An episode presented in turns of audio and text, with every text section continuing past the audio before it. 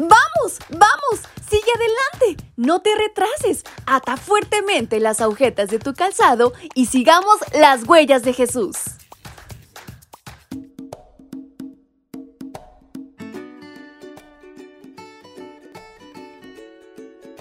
Muy buenos días chicos y chicas, ¿cómo están? Es un placer enorme para mí poderles acompañar en este su devocional para menores y adolescentes de este 6 de febrero. Su amiga Fabi les acompaña nuevamente y les invita a prestar muchísima atención a una historia interesantísima que están a punto de descubrir. ¿Quieren saber de qué se trata?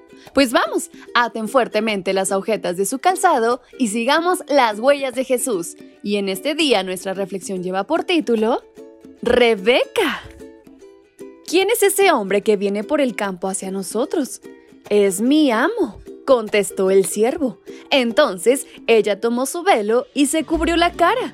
Libro de Génesis capítulo 24, versículo 65.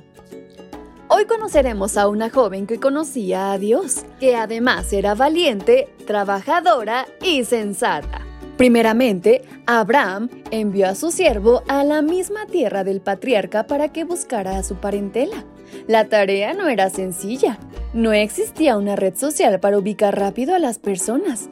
Además, hacía 65 años que Abraham había salido de esa región. ¿Y sabes por qué Abraham fue tan específico en cuanto al lugar a donde debía acudir Eliezer? La respuesta radica en que las personas que vivían allí descendían de Sem. ¿Recuerdas que Sem era hijo de Noé? Algunas personas de la descendencia de este hijo de Noé buscaron seguir al Dios verdadero. Por lo tanto, para Rebeca no era novedad la fe de su futuro esposo. La idolatría no se había enraizado en su hogar. Ella y su familia creían en el Dios creador del cielo y de la tierra. Por otra parte, ella era una joven valiente y decidida. Después del planteamiento del siervo, su familia la confrontó. Una respuesta afirmativa cambiaría radicalmente su vida. Ella tendría que decidir en ese momento. La pregunta fue directa. Llamaron pues a Rebeca y le preguntaron, ¿irás tú con este hombre? Ella respondió, sí, iré. Génesis 24:58. Rebeca era trabajadora y servicial. Era su costumbre contribuir en los deberes de su hogar.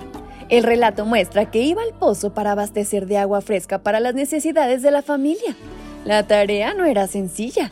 Su espíritu servicial se manifestó cuando estuvo dispuesta a ofrecerle agua no solamente al siervo, sino además a la gente que lo acompañaba y hasta los 10 camellos. Camellos que estaban sedientos después de un viaje de varios días.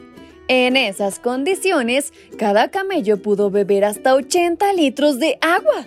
Es decir, los 10 bebieron 800 litros. ¿Puedes imaginarlo?